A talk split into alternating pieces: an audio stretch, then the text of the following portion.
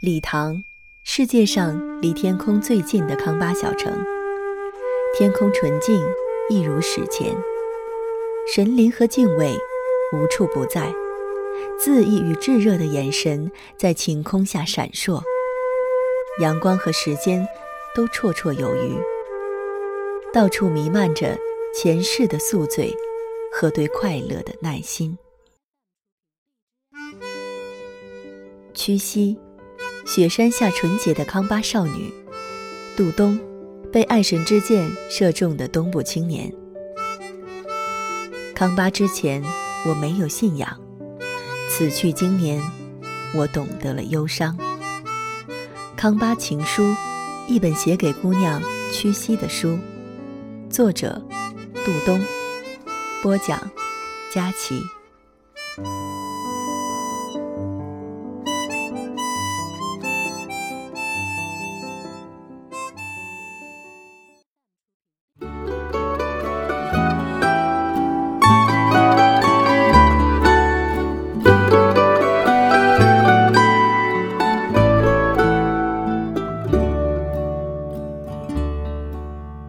忽如一夜春风来，全家人都开始生病了，也难怪。上午还是阳光明媚，老鹰高飞，突然直升飞机一样涌出来好多云，蛮横地悬在空中，然后就下起了冰雹，把大狗阿日淋得惨叫不已。夜里起来看，又是满天空的星星，高原的气候格外反常。礼堂医院的输液室里，穿大褂的牧民捻着佛珠，同身边是戴着蓝牙耳机的旅游者一起吊盐水。晒了大半辈子的紫脸庞和刚晒红的脸，同样神情恹恹。在家里，屈膝喷嚏不断，大人们咳嗽着去做生意，卖虫草、提水，甚至大狗阿日也恹恹地躺在地上，对火腿肠没什么兴趣。大家对生病这事儿不以为意，泽仁一边咳嗽一边把孙子抱过来，嘴巴对嘴巴的亲他，然后全家都笑起来，挨个亲过来。我本来想提出传染的问题，但在其乐融融的氛围里，觉得自己实在是多心了。礼堂这个地方，苍蝇都会被晒死，不会传染的，我想。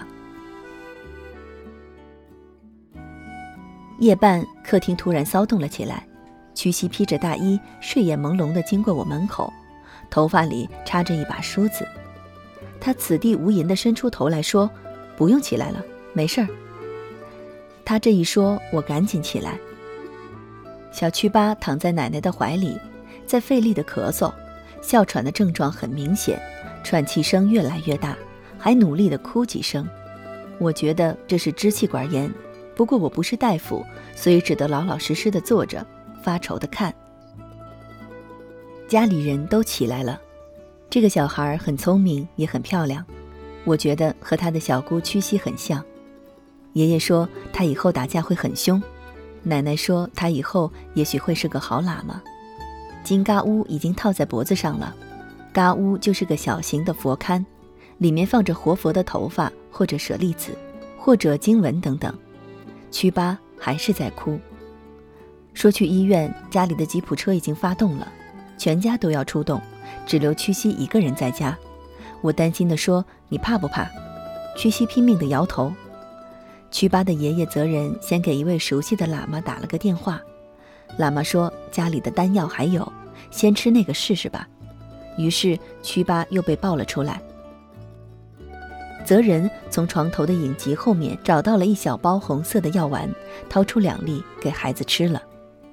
奶奶紧紧地抱着屈巴，他流着口水，艰难地抓着奶奶的藏袍。泽仁赶紧吩咐屈膝几句，屈膝很不赞同地嘀咕了几声，遭到泽仁的斥责。屈膝只好裹紧大衣，用火钳从炉里取出两块正在燃烧的火炭，放在大铜勺里。泽仁舀出一勺糌粑，扔在火里，一股青烟冒烟的大铜勺就举在屈巴面前。我终于想说，烟熏会刺激孩子的呼吸道，不过我完全搞不清楚状况，害怕一说这方子就不灵了。屈西撅着嘴，很不以为然地举着一只铜水勺，配合父亲的动作。奶奶平静下来，念念有词，两只铜勺一张一合，仿佛一只不断吐出白气的铜贝。我死死地盯住曲巴，看他有没有好转。最后，屈膝接过那只放着木炭的铜勺，急急走了出去。临走还嘱咐我这个莫名其妙的汉人说：“不要开门。”然后他死死关上了门。我听到他急促的脚步声消失在楼梯上，然后走到了院子外。阿日一阵骚动。我终于明白，这就是一个简单的驱魔仪式。突然想起几年前看过一个丹麦人写的故事：喇嘛寺在过年的时候做法会跳神，喇嘛们戴着恶魔的面具跳起来时，那个丹麦人发现蒙古人脸上的惊恐表情是真诚的。甚至有人大叫着逃走。现在我就站在屈西家画着老虎的墓门口，想入非非。老虎突然动了一下，我吓得站起来，伸出拳头。结果是屈膝推门回来了，铜勺空了。大家围过来看时，孩子的病情还是没有好转。我终于忍不住说：“去医院吧，应该有办法的，至少可以消炎。”次奶叔叔含含糊糊地说了一句什么。好像是医院没用，屈西终于发怒了，走到他高大的爸爸面前，瞪着眼睛，大声地说：“谁说医院没用的？那还开医院干什么？”这个表情和阿妈拉姆很像，全家人都有点震撼。爸爸责人慢悠悠地站了起来，吸了口鼻烟，掏出车钥匙。车动了，去医院，没说的。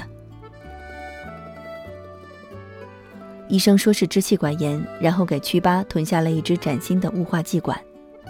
一时间，曲巴的嘴里云雾缭绕。然后医生又给扎了一针。看到如此高科技的装备，看到医生们气定神闲，家里人也安下心来。曲巴终于睡去了。曲西家的药在哪里呢？我一时起了兴趣。结果是处处可见，电视机后面有过期的西药片。抽屉里有几小包黑黑的藏药丸和回潮中的中药胃病冲剂，影集后面还有红色的小丹药。高原常见的病有白内障、胆结石、高血压、冠心病等。令人费解的是，胃病也很普通。泽仁和我的老师泽批还有一西都有胃病。还有些病简直是莫名其妙。一位大叔患有严重的眼疾。他告诉我，是因为老藏民的习惯，凳和床不分，坐垫也就是床单，脸贴在坐脏了的床垫上睡觉，眼睛慢慢就感染了。但是许多礼堂人拿着随便开几副药吃着，或者把止痛药当做包治百病的良方。最出名的药草也就是虫草，就产在藏地，但是几乎没有人舍得吃。有病人的家里，照例是不欢迎陌生人进门的，为怕人误闯，就在门口烧一堆柏枝。这是不是和宗教有关呢？藏地对待病的态度是什么样的呢？我曾经在藏坝的草原之夜问过喇嘛们一个问题，也就是假设有一只狗，肚子里长了寄生虫，快要死了，这时给狗吃打虫药能救活狗，但是虫子就死了。如果不吃药，狗就死了，该如何是好？这对我是个两难的问题。一方面，虫是造成这一切的原因，所以应当救狗；但是另一方面说，虫是许多条生命，狗是一条命而已，众生平等，而且也可以认为，虫是狗上辈子所做恶业的果报，所以不当救，顺其自然。当时大家都热热乎乎地围着茶炉坐在一起，喇嘛们讨论了一会儿，然后用藏语给了我一个解释。罗桑不在，我听不懂，因为罗桑带着妹妹去礼堂医院看病了。一般的小病，许多藏族人家用种种土方法治疗，大部分是靠包治百病的糌粑和酥油。我曾经看见曲西妈妈嘴里鼓囊囊的含着什么，就去问。她含糊不清地告诉我自己牙痛，含着糌粑就好了。而且听牧民朋友说，如果牦牛得了病，一般用铁丝烧红了穿透牛角，或者刺鼻尖放放血，就很有效果。土方若不中用，往往就要去看藏医。藏医未必有医院，但是在街坊水井之间，往往能够找到藏医诊所。里面寄供着药师佛的唐卡，药师佛是尊蓝色的佛。若你读过《药师菩萨本愿经》，便会知道，他们在橱窗上放着许多名字神奇的药丸，例如七十味珍珠丸和甘露丸等等。有些藏医本身也是喇嘛，例如在拉布楞寺里还有专门的藏医学院。在甘孜，我还见到由当地活佛赞助修建的藏医院，很受当地人的欢迎。据说，是价格便宜、公道，所以门庭若市。我问一西说：“藏药灵吗？”他说：“当然灵。”一次咽喉痛，正好罗桑也在，他带我去看了一位藏医朋友。那个瘦小的医生笑着给我开了一把黑色的药丸。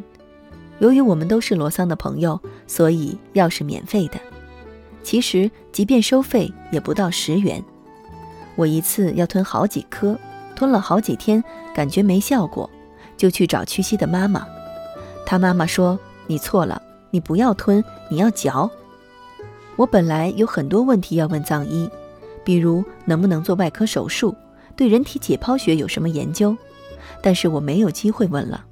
我从来没有和任何藏医深谈过，我只是在甘孜打金滩的河边看到藏医晾晒的大片草药，奇异神秘的气味弥漫街坊。除了医药，还有一种治病和防病的方法。就是去找喇嘛念经。三年前，我在甘南州的朗木寺旅游。这个美丽的小镇，一边是甘肃的草原，一边是四川的森林，中间是白龙江，俨然是天堂里的小村。我奇妙地坐在一位老活佛的家里喝茶，突然来了几个老藏民，神态恭敬。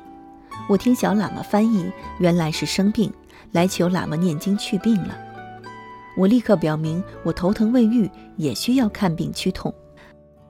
很好，小喇嘛把一壶水放在老活佛的茶桌前，老活佛对我笑笑，开始念经，念几句就停下来，摸摸身边的一只懒猫，继续念，又停下来，问我旅行累不累，吸口水，继续念，摸猫，最后念完了。我和几个老病人一字排开，在他暖洋洋的木台阶下脱下上衣。老活佛手持茶壶，一面念念有词，一面把净水洒在我们的头上，然后把净水洒在手心上，喝下一半，又抹在额头。几个病人们如释重负地走了。出寺庙前，照例要去转经筒处转四一圈。我的病好了吗？我不记得了。大概被冷水一激，真的好了。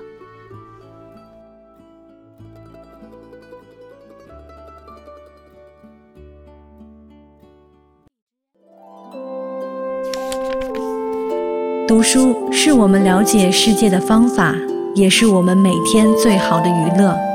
每读一本书，都是一次修行。静听书屋，陪你在每一段向往阅读的路上。